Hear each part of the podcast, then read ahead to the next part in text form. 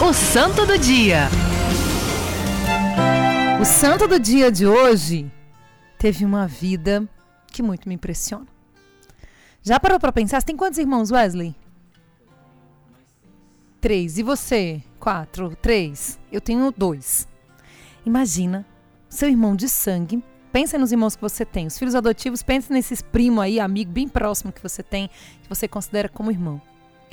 Esta pessoa ser aí aquele que vai fazer com que o maior sofrimento na tua vida vai acontecer e através desse sofrimento você vai ganhar um céu. Ah, Flavinha, eu já estou vivendo isso. Então vamos aproveitar tudo isso para viver a santidade? Olha a história desse homem. Stanislau Kotska. Acho que é assim que fala. Aqui eu falo alemão, espanhol, japonês, inglês, fala tudo, né, minha gente? Cada dia é uma língua diferente aqui. Enfim. O dia de hoje nós lembramos desse santo que nasceu né, numa família muito influente. Cóstica é uma cidade né, na Polônia. Ele nasceu no dia 28 de outubro de 1550. Estava ali no auge da Idade Média, né? Finalzinho ali caminhando já para o tempo do iluminismo, toda aquela fase própria da história. Nesse ambiente ele cresceu numa intimidade, no amor a Jesus Cristo. Quando ele tinha 14 anos, ele foi estudar em Viena, nessa grande e tão conhecida né, Viena, é, onde tem as maiores escolas de psicologia, né? As três maiores escolas de psicologia estão situadas ali em Viena. E o seu irmão mais velho, Paulo, foi com ele. Devido a uma ordem do imperador daquele tempo, Maximiliano I, o internato jesuíta foi fechado. Isso aí, perseguição, né, minha gente? E sobrou como refúgio para eles um castelo de um príncipe luterano. Já havia acontecido ali a reforma protestante, né? foi nesses meados, a reforma protestante foi em 1522, na Alemanha, se espalhou ali também pela Europa, depois tiver, teve o evento dos calvinistas, enfim. E sobrou para eles este é, lugar, esse castelo de um príncipe luterano, que estava em alta né, naquele tempo, principalmente. E o que, que aconteceu? O irmão dele, Paulo, foi morar com ele. E esse irmão promoveu o calvário doméstico a Stanislau.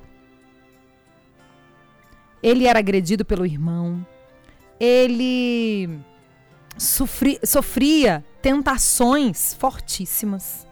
Porém, ele foi um jovem, um adolescente, um menino que viveu ali a penitência, a permanência e olha a frase dele. Quero que você repita comigo. Wesley, repita aqui, Anne também, para mim ouvir pelo menos duas vozes. Eu nasci.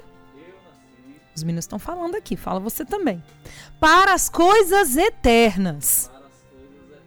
E não para as coisas do mundo. Viu o que você falou? Agora pense no que você falou. Pense, Wesley. É de virar o olho mesmo. Porque como nós somos apegados às coisas dessa terra, não é? E você nasceu para as coisas eternas. Diante da prisão, da pressão ali, de tudo que ele vivia, a saúde dele teve uma queda, né? E ele é, teve ali a oportunidade de ter um sacerdote. Eu digo a você que está na sintonia, se você conhece alguém que está no leito de morte, você que está conhece alguém que está doente, não se esqueça, a primeira preocupação que você precisa ter para com esta pessoa é ela recebeu sacramentos? Recebeu a unção dos enfermos? Flávia, mas eu não consigo padre. Ah, consegue. Dá seus pulos que você consegue.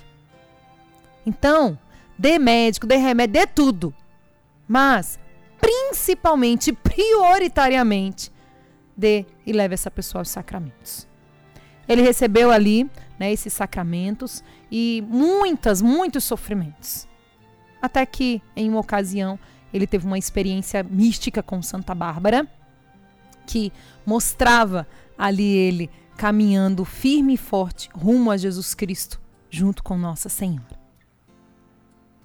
E aí então, com esta experiência mística, ele discerniu a sua vocação à vida religiosa, entrou para os jesuítas e enfrentou ali toda a sua família ousadamente. Ele teve que fugir a pé sozinho e foi para a companhia de Jesus. Foi acolhido pelo provincial, que se encantou com a história dele. Ele tinha nesse tempo, gente, apenas 18 anos.